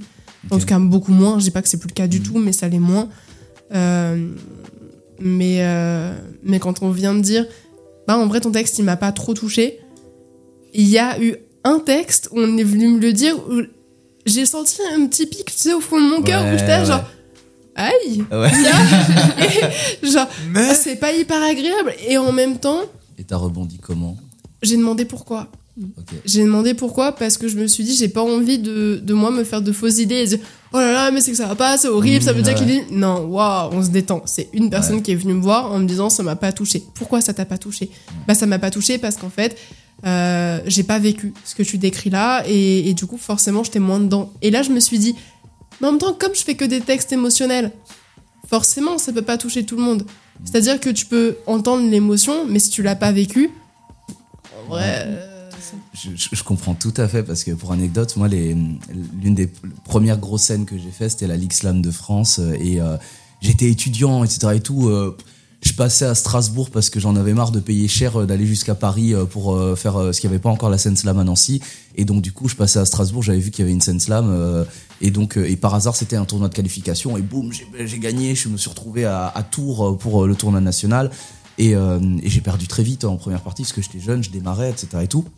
Mais je me rappellerai toujours, il y a une femme qui était du fond des gradins, qui descend après mon passage, et quand j'allais retourner m'asseoir, elle vient me tapoter l'épaule, et, hein, et en fait, elle vient me dire, euh, c'était bien, jeune homme, mais, euh, mais moi, ça me parle pas, ça me touche pas. Et tu sais, et vraiment. Mais t'es venu jusqu'en Ouais, ouais, je te jure, quoi. Et tu vois, le aïe, tu vois, vraiment, le, le petit aïe dans le, dans, dans le petit cœur, là. Ah, je l'ai eu, mais force 15, tu vois, et j'étais là, waouh, mais, mais c'était si important, vital pour toi de venir me, me, me, me, me dire ça, tu vois, pour m'enfoncer. Et j'avais le seum, tu vois, et, et, et je, me- moi, j'ai pas eu comme toi le, le pourquoi, etc. Moi, j'ai digéré, comme les mecs, euh, comme tous les mecs, j'ai digéré mon seum dans ma grotte, dans ma caverne, etc. et tout, euh, en, en silence. Et je me rappelle l'année d'après, j'y suis retourné, j'ai, euh, ouais, je te jure, je l'ai vu. Il est pour toi celui-là. Elle, elle, se souvenait- elle se souvenait pas de moi. Mais moi, je, me, je, je- je revoyais son visage. Après, je- elle est encore revenue vers moi. Elle a- J'ai pas été la chercher. J'ai pas été la chercher. Elle est revenue vers moi. Mais juste, elle m'a dit Bravo, jeune homme, c'était très bien. Franchement, c'était ça. nan, nan, nan. Et franchement, mais je lui ai rien dit, tu vois, juste. hein. Et là, je me suis dit dans ma tête Je t'ai niqué. Mais parce que justement, je me suis, je me suis dit, je le slam, euh, quand bien même le milieu du slam c'est un milieu bi- bienveillant, c'est aussi des gens en fait. Et quand bien même parfois on essaie d'être sympa, bah tout le monde peut pas t'aimer, ne peut pas être tes copains. Et je voulais vraiment me, dire que non, en fait, je laisserai personne me voler ça parce que en fait, j'ai jamais rien aimé dans la vie. Moi, j'étais, moi, j'aimais rien. Vraiment, j'étais un ad- ad- ado blasé, tu vois. Et, et la poésie, c'est le seul truc pour lequel j'ai, j'ai, arrêté de, de lever les sourcils et de plisser les yeux, en fait, parce que pour la première fois, j'aimais bien un truc, tu vois. Et donc, euh, ouais, je voulais vraiment la- l'avoir pour moi et, et je- plus jamais, je me disais que je laisserais personne me le prendre, quand bien même ils aiment pas. Et c'est d'où la question de comment recevoir les compliments, parce que parfois, ils sont pas agréables, ou parfois on n'est pas prêt à les recevoir aussi. Je- enfin, en fait, quand j'ai juste avant de faire le, le Grand Slam national, il y a un an et demi, pratiquement deux ans, je me suis posé la question parce que comme j'ai des textes qui sont quand même très perso, je m'étais dit est-ce que tu es en capacité de les faire et est-ce que tu es en capacité de te montrer toi et surtout de recevoir ce qu'on va te dire? C'est une vraie question que je me suis posée parce que je me suis dit imagine, on vient de voir et finalement t'es pas en capacité de les recevoir, il se passe quoi? Tu vois, est-ce que tu t'effondres? Est-ce qu'en fait juste tu manges ton seum, tu vois, mais, mais ça va le faire? Dans ta grotte. Ou est-ce que dans ta grotte? Ouais. tu vois, Ou est-ce que au contraire ça va être un moment super? Et, et pour tous les textes que j'ai faits, je me suis posé la question. Ouais. Et je me suis dit, ok, non, ce texte-là, je suis prête. Ce texte-là, c'est ok. C'est des gens qui n'aiment pas, ça va. Mais j'ai vraiment eu cette démarche parce que je voulais être sûre de moi et je voulais surtout pas que ça m'affecte trop. Ouais. C'est-à-dire que. Ouais, je voulais, je voulais vraiment juste être sûre à 100%, même si on l'est jamais complètement. Et, vraiment, au, au Grand Slam National, j'ai eu aucun regret, notamment parce que, de toute façon, c'était ma première scène. Donc, vraiment, je ressemblais à une enfant de 10 ans que tu invites à un endroit. J'ai une photo que ma mère a prise, d'accord J'ai des étoiles dans les yeux. Tu vois les étoiles à travers la photo, d'accord Ouais. Je suis rouge, tellement je suis heureuse. Et j'ai vraiment un sourire qui monte jusque-là. Genre, vraiment, je fais pas plus cliché, mais c'est Ouais. vraiment le bonheur que j'ai ressenti à ce moment-là. Et, euh, et je me suis dit, si j'ai réussi à me protéger et que ça me procure un tel bonheur, en vrai, j'ai tout gagné. Et, euh, et ça s'est ça s'est prouvé parce que après, c'est toi notamment qui est venu me voir après, euh, Ouais, je me après un de mes rappelle, textes. t'as dit euh, le sourire être rouge, hein, je me rappelle. J'étais présent et je J'y étais, vraiment. quand même. Et- Ouais. Et le côté euh, petit enfant, hein, effectivement, oui, Ah, je me rappelle. et je me sens parce que tu es venu me voir et tu m'as dit, euh, et tu m'as dit j'ai- j'aime beaucoup tes textes, j'ai hâte de voir euh, ce que tu vas devenir parce que tu as une tornade en toi et j'ai hâte de voir ce que ça va donner. Et je te jure que ce que tu m'as Ah, dit à ce moment-là, ça, je me suis dit ok. S'il a dit, c'est que c'est vrai. Bim, je vais tout niquer. Tu vois, genre vraiment, je me sentais plus. J'étais en mode, ok, ok, juste parce que quelqu'un qui ne me connaît pas a juste entendu ça, euh, tu vois, a juste entendu un de mes textes et est venu me dire ça, je me suis dit, waouh, tu sais pas tout ce que ça vaut. Donc merci à toi à ce moment-là d'être venu, me voir. Bah, merci à toi euh, de l'avoir dit. Audio guide, c'est beau ce qui se passe. Ils se regardent, là, C'est clair. des petits clins d'œil euh, Ouais, complices, ouais. c'est Ouais. beau. On se fait des checks émotionnels, Ah, on met ouais. la main sur le cœur, euh, ouais. donc euh, clairement. Et donc du coup, euh, bah, justement dans ce, ce, ce fait de recevoir les et les compliments, euh, aussi les regards, parce que et dans le premier texte que tu nous as fait, tu parles justement des regards vis-à-vis de ton bras, mais euh, sur scène, on est vraiment en, pâture au jugement, au regard euh, du public, que ce soit sur ce texte-là, sur ton bras, mais sur tout ce que tu fais. Euh, Est-ce que tu, as un regard sur, euh, sur ton corps, sur comment tu présentes ton corps aux gens, que ce soit bah, de l'ordre de te maquiller, mettre des vêtements appropriés Est-ce que tu le fais sincèrement ou est-ce qu'il n'y a pas un peu une, fa- une façon de j'ai vous ça, ça dépend.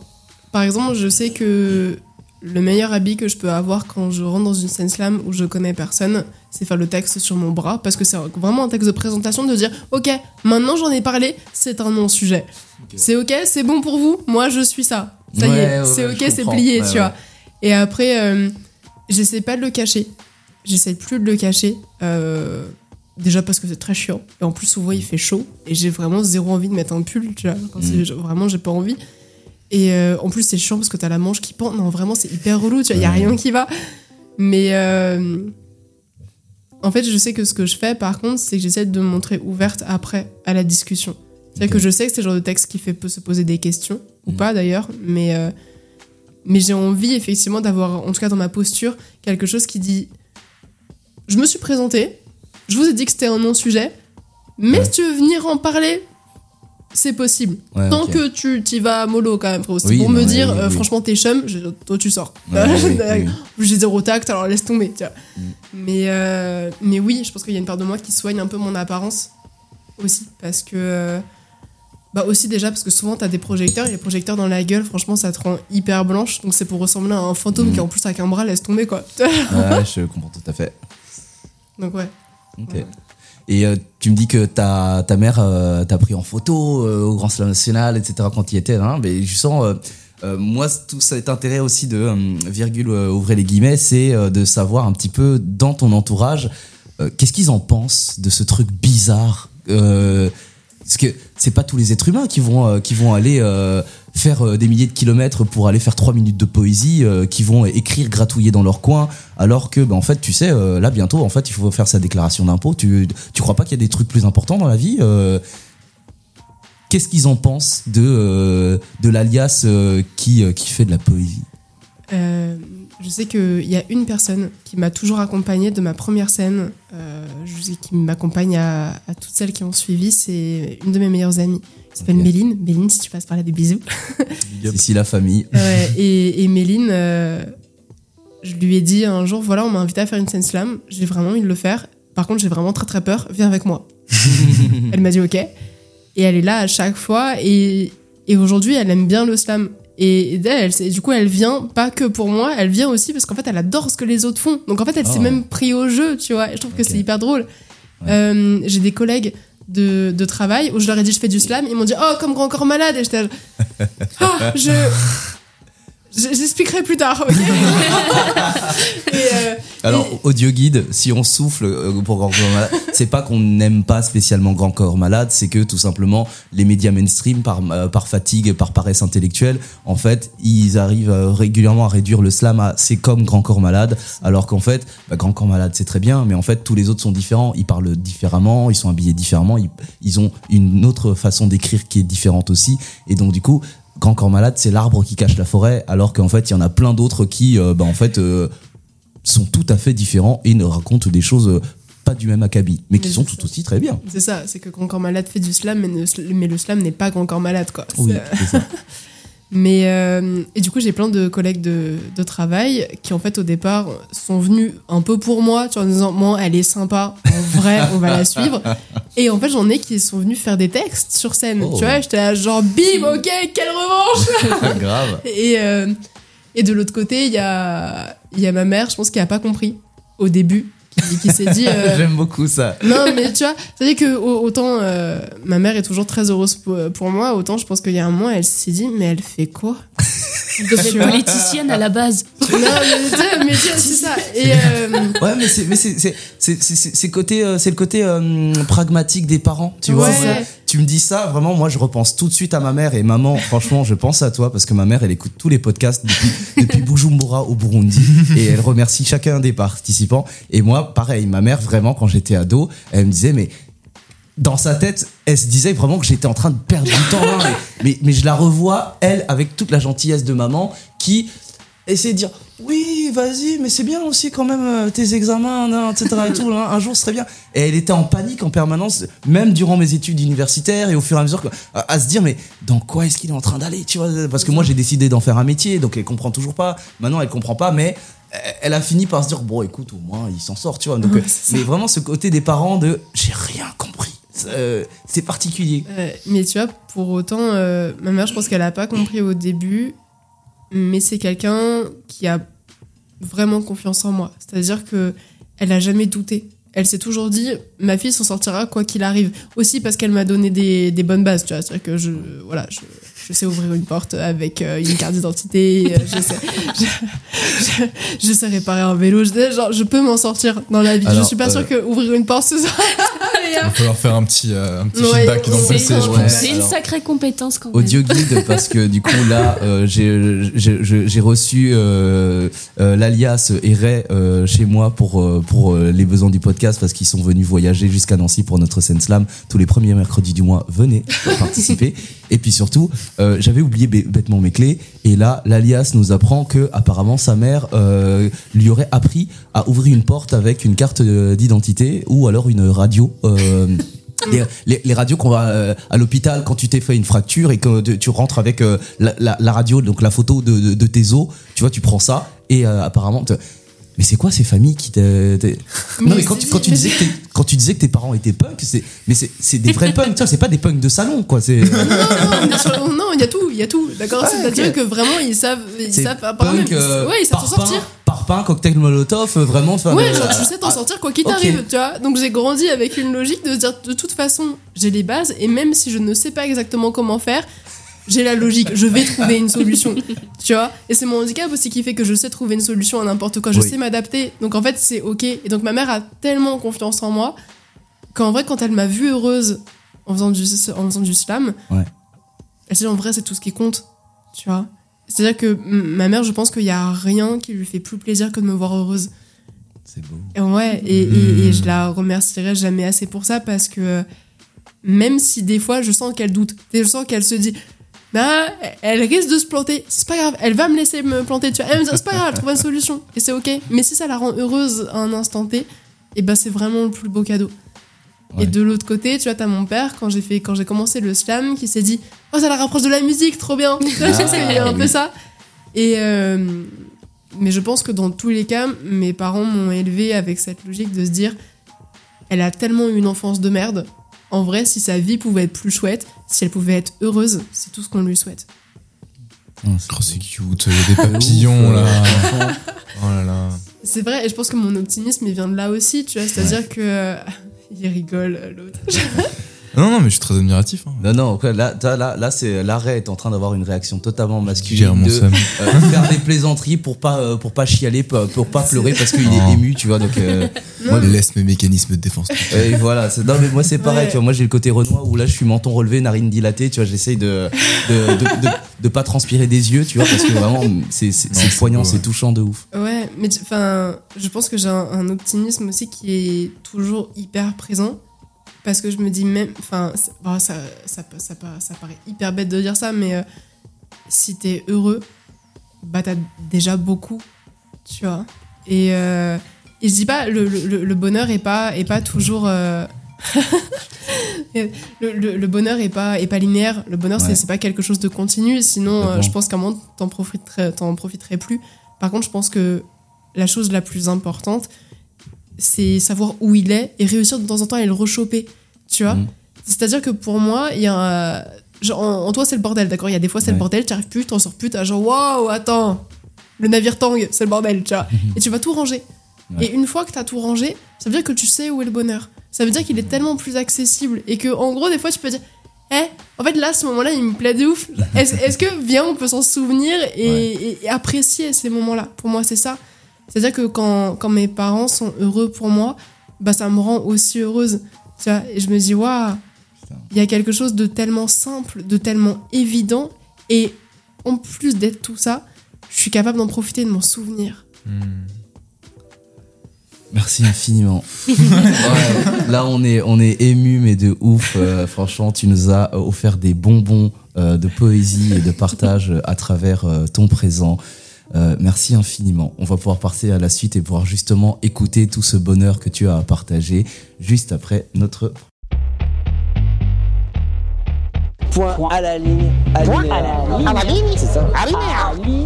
Point à la ligne. Point à la Alinéa. ligne. Point à la ligne. Point. Alinéa. Attention. À la attention, je ligne, comprends pas. alinéa. Voilà, c'est Point. Et à la Ah, ligne. la ligne. Alinéa. Alinéa. Littérature. Le podcast euh, Poésie. Salut. Tu me reconnais sûrement pas. Ça fait 15 ans, voire même un peu plus que ça. J'ai longtemps voulu écrire sur ton départ, mais je pouvais pas. Je broyais que du noir. Je voulais écrire sur n'importe quoi. Je voulais te dire que la vie a été plus simple sans toi, mais c'est pas vrai.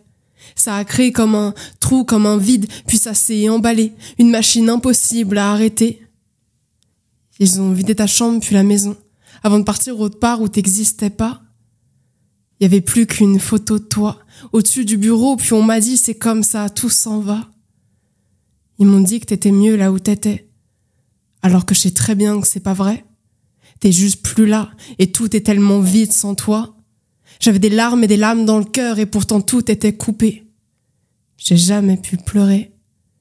J'ai cru que ma vie s'était arrêtée quand j'ai dû porter des poids trop gros pour moi, quand la vie t'a emporté. Quand j'ai jamais pu sourire comme tu souriais toi. J'ai jamais pu vivre parce que toi tu vivais pas, parce que la vie t'a emporté alors que moi elle m'a laissé là. Alors dis-moi, comment est-ce qu'on pouvait m'aimer alors qu'il t'aurait sûrement préféré toi? Mais tout ça, je le disais pas. Alors je me suis endormie chaque soir en pensant que ça irait, alors que tout me tiraillait, je m'endormais chaque soir. Et dans mes rêves, tu venais jamais me voir, j'ai pas pu te parler, te dire une dernière fois que je t'aimais. J'ai pas pu dire que je voulais vivre, que j'avais besoin de ta lumière, que tu m'éclaires, que ta joie de vivre était contagieuse et que moi, moi, tout ce que je voulais, c'était rire et être heureuse. Pour toi, pour moi, pour n'importe qui, pourvu que ce soit sincère, moi, tout ce que je voulais, c'était que cette peine, elle parte, comme les éclairs.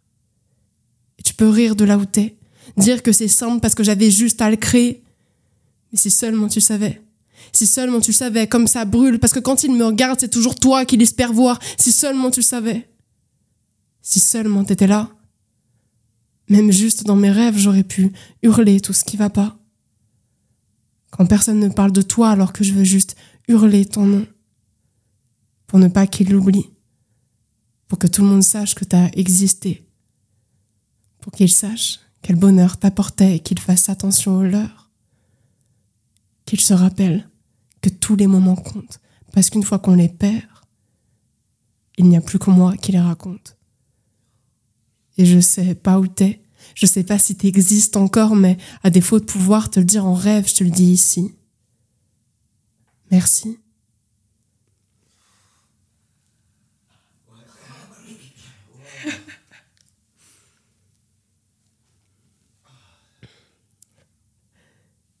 J'ai 12 ans.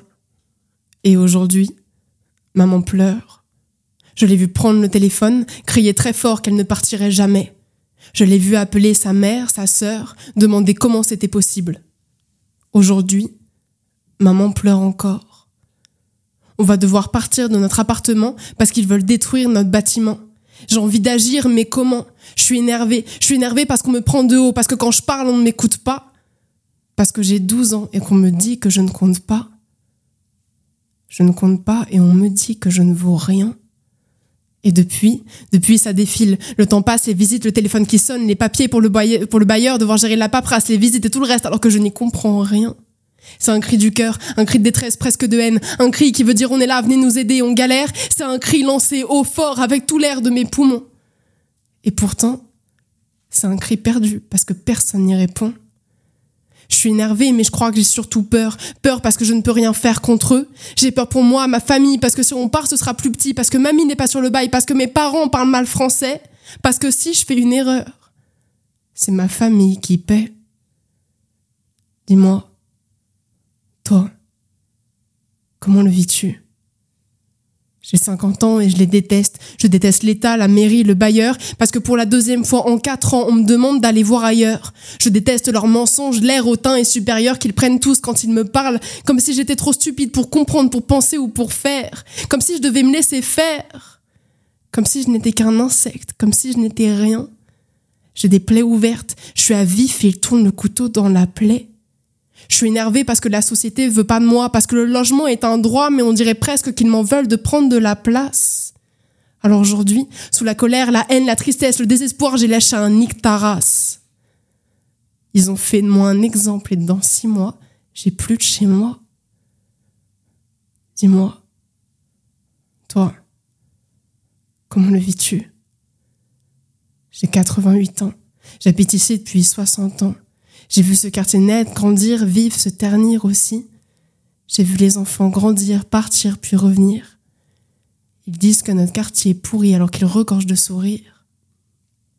J'ai vu la vie commencer puis s'éteindre.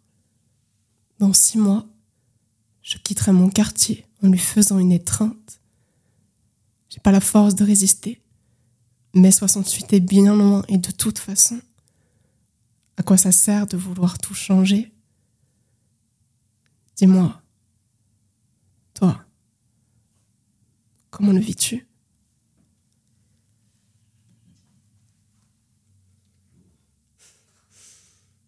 La dernière partie, c'est plus euh, le côté euh, un peu euh, analyse de texte, mais euh, pas l'Académie française, t'as vu. Nous, c'est plus le bar du coin, tu vois. Euh, on a des bières euh, avec nous, on a des bonbons, des, des, des chocolats, des chips. Donc euh, vraiment, c'est plus pour euh, Jean-Michel Michu et Bébert euh, Jean-Michel Tebé, tu vois. Euh, donc du coup, c'est vraiment d'arriver à se faire des questions, mais euh, comme en apéro. Et donc, euh, ben, on a différents euh, ressentis. Est-ce que vous avez des, des ressentis Qu'est-ce que vous en avez pensé des différents textes et poèmes à travers euh, sa poésie, son univers Moi, j'ai plus des, euh, des petites questions, euh, débats entre nous. Vas-y, ouais. moi, je me questionne parce que tes textes sont en effet très émotionnels, très percutants. Enfin, on a tous. euh, ah, c'est ton- voilà, le, le ah. Moi, là, tu, tu m'as dressé le peu de poils qui me reste sur, sur, sur mes bras. Et, et je me pose la question de moi, moi-même déjà, et du coup, c'est l'occasion qu'on en parle ensemble, je pense, du trigger warning avant un texte. Est-ce que, même si on est dans une pratique qui se veut d'expression libre sur scène, je me questionne, donc théoriquement, partir de ce postulat-là, ça veut dire que le public aussi s'engage à accueillir tout. Bon, moi, c'est un peu euh, la réflexion que je me suis faite, mais en même temps, est-ce qu'il n'est pas pertinent de se dire, je vais prévenir mon public qu'on va parler de tel sujet, quoi? Et que ça peut euh, parce que ouais c'est percutant ce que tu fais c'est pas c'est pas dénué de puissance C'est vrai que ça met en miettes. ou alors c'est Ouais, nous, ou alors ouais. c'est nous qui sommes trop fragiles, mais euh, tu nous as mis en miettes.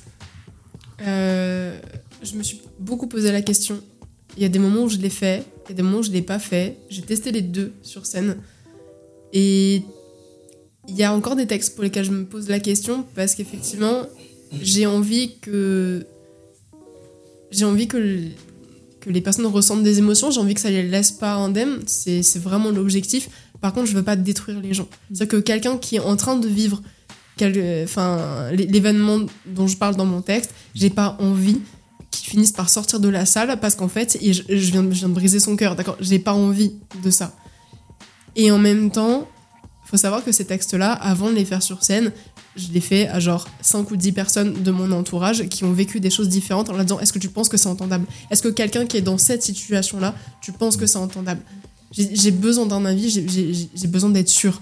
C'est-à-dire que, voilà, que tu te mettes à pleurer, ok, Mmh, c'est pas grave. Mais je veux pas rouvrir une blessure. Je, je veux pas être le couteau qu'on fait tourner dans la plèche. Non. Non. C'est pour ça. Il y a, il y a sur certains textes, j'hésite. Je sais pas. Ça dépend. Je vais aller dans ton sens et même je vais te, te défendre, enfin en tout cas je suis plutôt de ton avis, parce que justement cette, cette question-là du, du trigger warning, donc euh, en français, parce que du coup euh, tous, les euh, tous les Français parlent pas l'anglais en fait, et donc du coup c'est de prévenir les gens, en fait euh, c'est de, euh, de prévenir les gens sur ce qui peut déclencher euh, un sentiment dérangeant, blessant, gênant ou douloureux. Et donc, euh, du coup, euh, la question c'est est-ce qu'on doit prévenir le public sur certains sujets de nos poèmes Euh, Je comprends qu'on se pose la question et je comprends, je comprends l'intention des artistes qui le font. Euh, moi, personnellement, euh, par contre, devoir le faire, pour moi, je, considère que c'est dans ce cas-là que c'est une erreur de création de l'artiste. Parce que, tout simplement, tous les sujets sont à aborder. Tous les sujets peuvent s'aborder.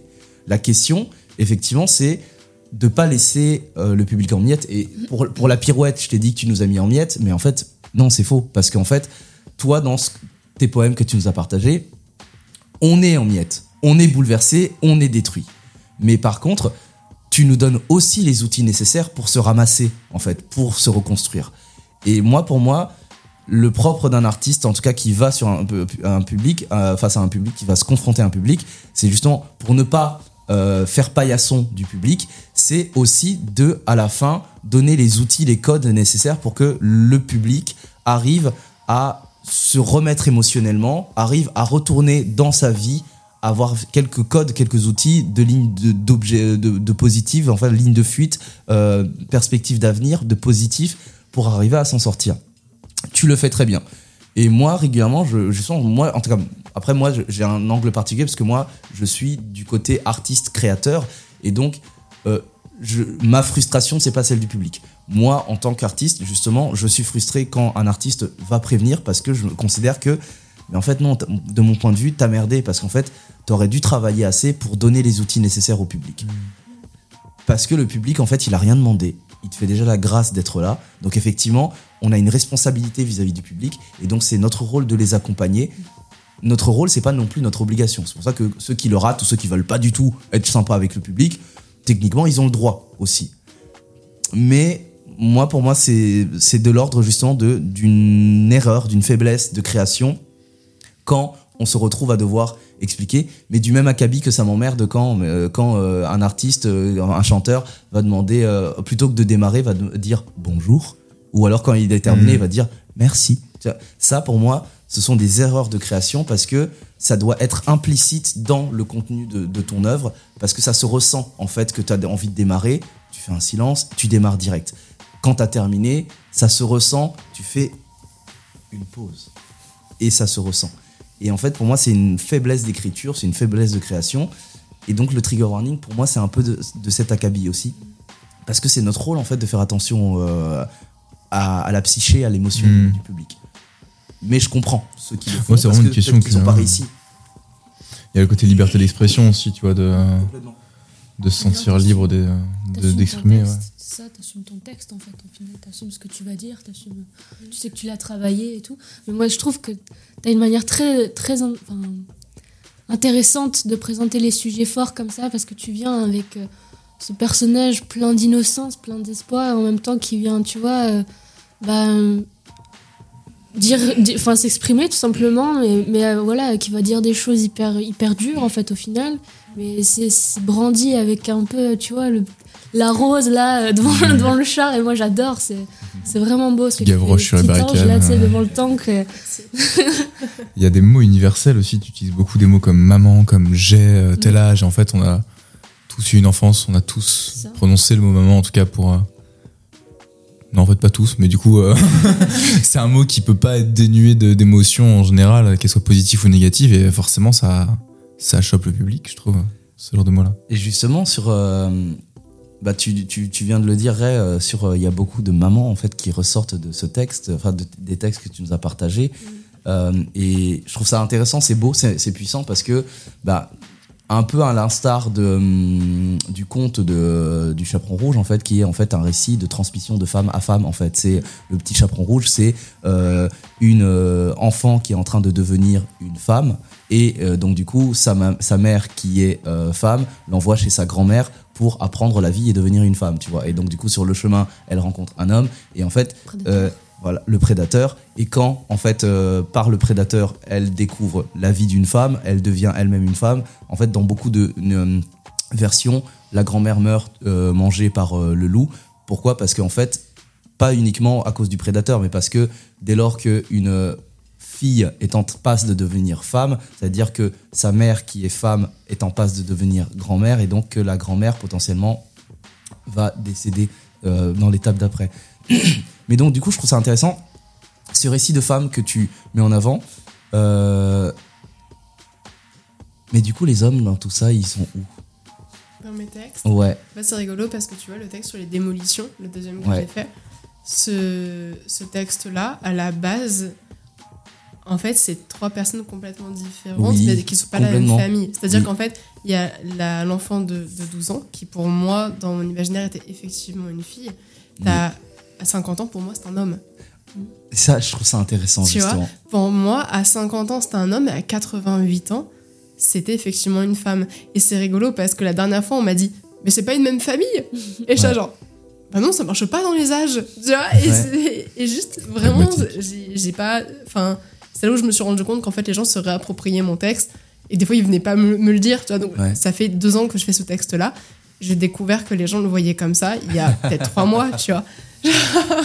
Et je me dis, c'est pas grave, c'est ok. Et en fait, comme je l'ai dit au tout début, en fait, je- parle de choses que je connais de près ou de loin.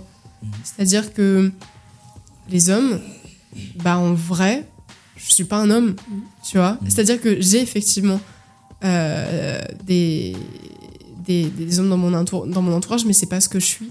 Et j'ai pas envie, en fait, de. Comme, comme j'ai un côté très cash et très direct, en fait, j'ai pas envie de m'approprier quelque chose que je ne connais pas assez bien. J'ai pas envie de, de, de dire euh, un homme c'est ça. De tomber de dans faire la parler un homme, caricature. alors que, en fait, je, je sais pas, ça se trouve, je me plante complètement, tu vois. Et ça, ça, re- en fait, là, je pense que c'est un problème de légitimité aussi. Je me dis, je, je suis pas ça, je vais parler de choses que je connais. Je trouve ça intéressant parce que, évidemment, je voulais pas du tout poser la question pour faire hey, Nathan Man, nous aussi on existe. Non, non, pas du tout. Euh, justement, je trouve ça intéressant parce que, dans, même dans la façon que tu as eu de te raconter, euh, et dans les Papa Punk, tu nous as parlé plus de ta mère que de ton père, tu vois, par Après, exemple. c'est aussi parce que j'ai beaucoup plus grandi avec ma mère qu'avec mon père. Bien sûr, c'est pour ça, ça que aussi, voilà. ouais, ouais. Et c'est pour ça que je, je- je n'en doutais pas moi-même, j'ai été élevé que par ma mère et donc du coup je, ça, ça se retranscrit et c'est des choses qui se remarquent dans la façon que l'on a de parler Mm. de soi et dans la manière que tu as de parler de toi aussi. Euh, audio guide pour vous qui voyez pas, mais t'as un sourire, t'as un sourire, t'as vraiment t'as, t'as- t'as- une expressivité impressionnante et il y a une dissonance folle avec ce sourire entre ce sourire que l'on peut voir et ce trémolo dans ta voix que tu as. Vraiment, ce, ce- ce- cette, cette corde vocale, ces cordes vocales qui sont dans ta gorge, c'est c'est poignant, c'est bouleversant parce que euh, il y a quelque chose de, de la fracture, vraiment de la faille, de l'effondrement. Et, j'en reviens à la question que je te posais sur est-ce que tu, à un moment donné, tu t'apprêtes un peu sur ton apparence, hein, et même donc du coup ce trémolo-là, est-ce que tu le fais exprès, tu le conscientises, c'est quelque chose que tu joues, ou est-ce que tu es vraiment tellement ému que tu es sur le point de craquer à ce point? Euh, c'est pas quelque chose que je vais dont je vais jouer, c'est-à-dire que l'émotion, elle est là.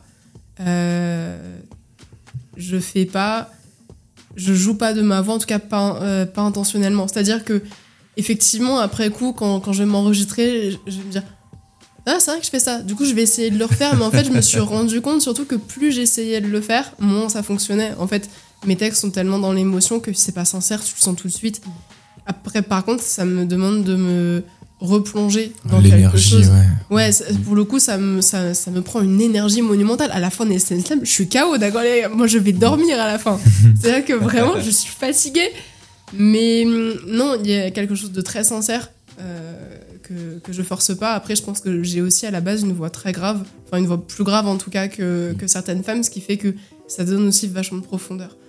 Et pourtant, cette voix grave, c'est quelque chose que j'ai détesté petite parce que j'ai fait de la comédie musicale et j'étais une octave en dessous de tout le monde. Ok c'est super chiant. J'arrive pas à Ouais, mais monter. c'est pratique pour les micros. C'est pratique pour les micros, tu vois.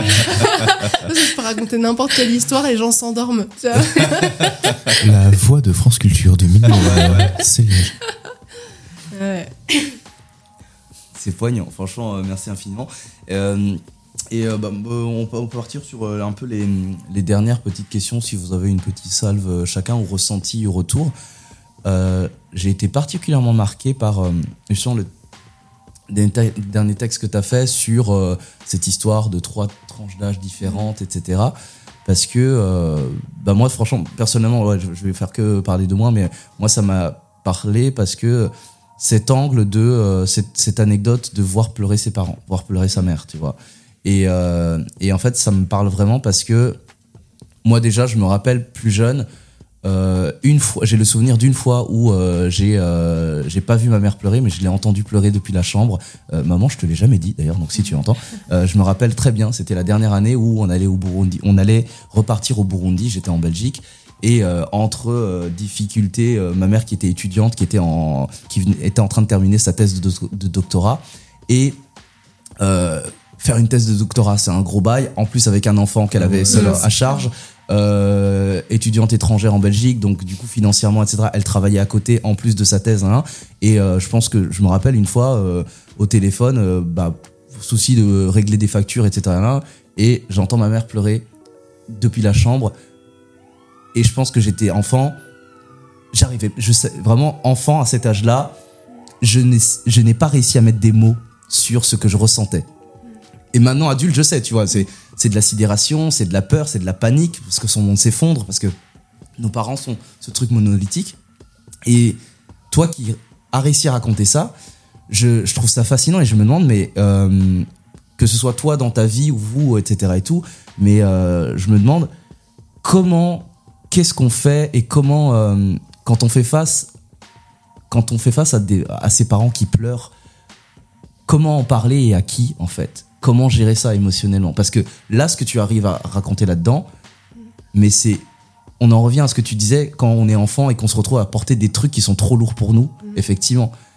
Comment en parler et en parler à qui en fait? Parce que si on n'en parle pas, c'est que justement on ne sait pas à qui en parler, tu vois. Moi, je pense que. Je pense que sur le coup, on peut difficilement réagir. Mais c'est comme quand il nous arrive quelque chose, tu vois, d'hyper Mhm. euh, d'hyper fort. C'est qu'en fait, sur le coup, bah, t'es un peu sur le cul. Tu sais pas quoi faire. T'es Ouais. genre. Il, il vient de se passer quoi exactement? Et je pense que le temps que ça monte, en fait, que ça, que, que ça arrive jusqu'à ton cerveau, que ça travaille, moi, je pense qu'il faut du temps. Je pense que effectivement, euh, si on a envie d'en parler, il faut le faire à des personnes de confiance. Ça, c'est chacun a, la- a- a les siennes et si on n'en a pas il faut, il, faut, il faut les trouver il faut se les faire ça peut être euh, ça peut être un psy ça peut être euh, Mm. la mère de son pote ça peut être peu importe tu vois mais euh, mais je pense que ce qu'on nous enseigne pas très bien c'est à dire que les émotions c'est ok moi je sais que ma mère elle m'a toujours dit si t'as envie de pleurer pleure si t'as envie de hurler tu hurles si, tu as envie de taper quelqu'un bah tu tapes par terre tu fais un effort tu tapes Ouais, pas la personne en face mais tu vois mais qu'en gros, c'est ok d'être débordé par ses émotions. C'est ok de pas savoir faire, c'est ok de pas les comprendre et, euh, et ça n'a rien de grave. Mais que si t'as envie d'en parler, et bah tu peux.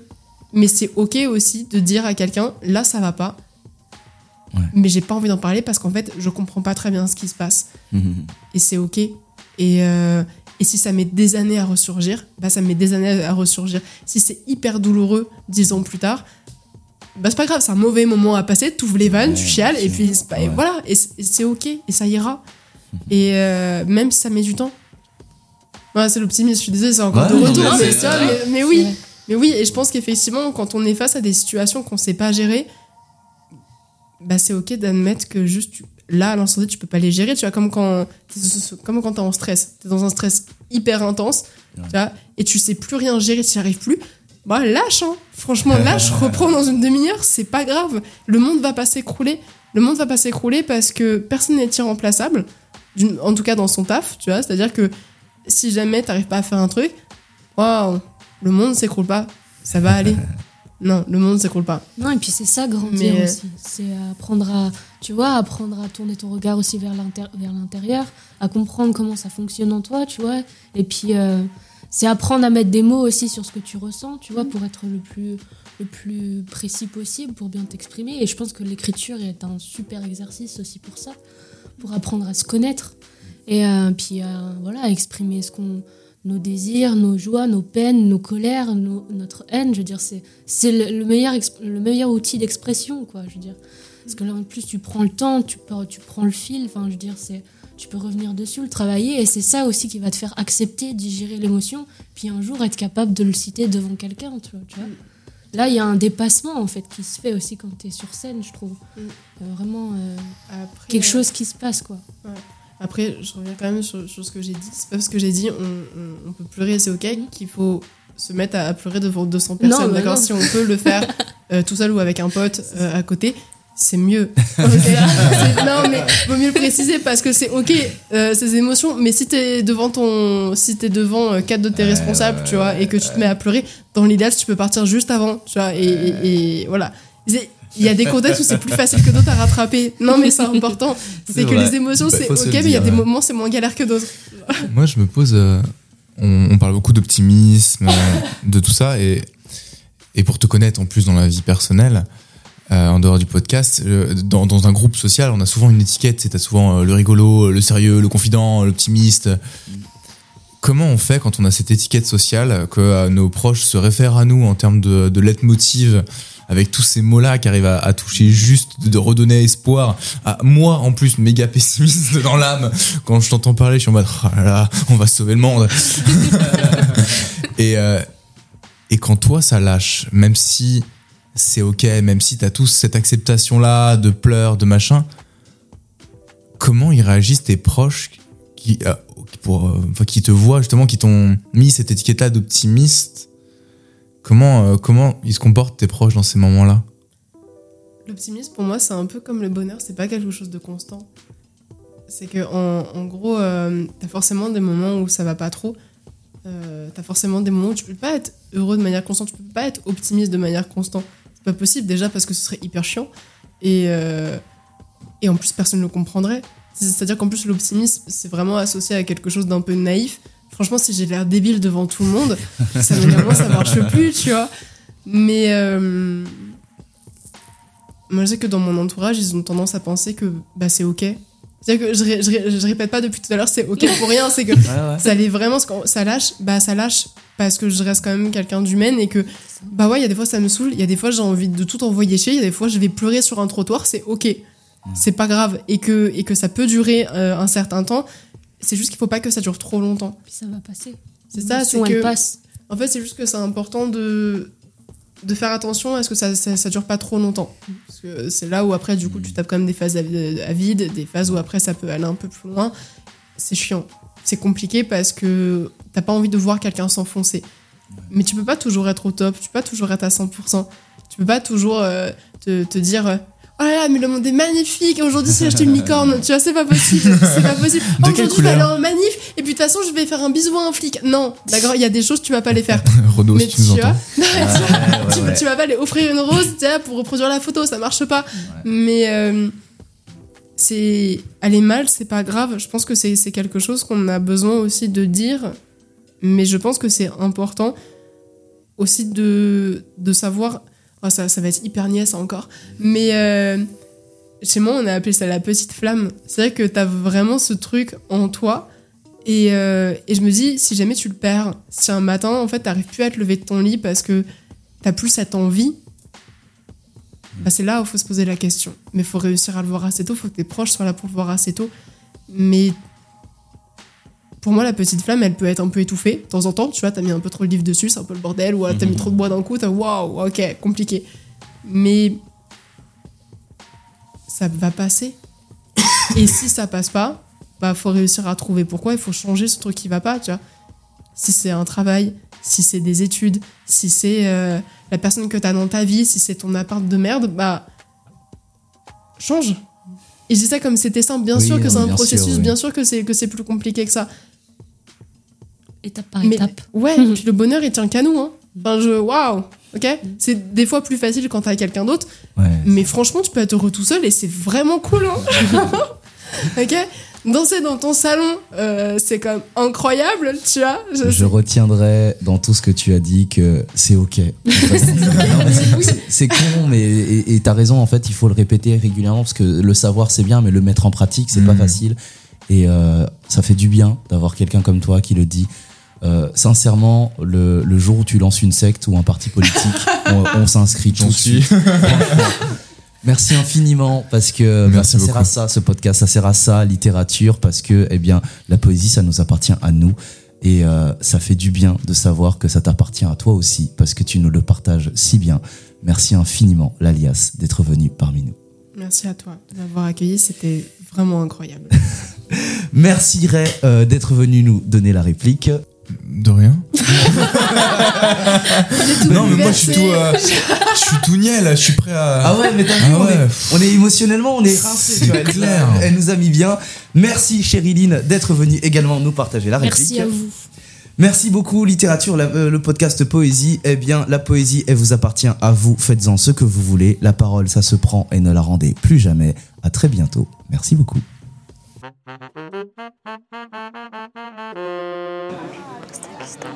Tous mes détestent. Post-scriptum. Post-scriptum. Post-scriptum. Attends, je vais le faire. euh, Redis-moi. Post-scriptum. Post-scriptum. Tu l'as les chauds. Post-scriptum. Post-scriptum. J'arrive pas pour celui-là. Allez, on fait à deux. Post-scriptum. PS, c'est plus simple. Littérature. Le podcast euh, Poésie. Le leitmotiv on, a gagné 4 points de On n'était pas prêts là, émotionnellement. Tu nous as, bah, tu m'as mis en miettes. On est classe. Les poètes en savent toujours tout sur tout quand on les écoute. Mais bon, on va dire pour moi, euh, c'est un espace de liberté où j'ai rencontré énormément d'amis. Voilà. Et dans lequel j'aime retourner régulièrement. Littérature. Le podcast euh, Poésie.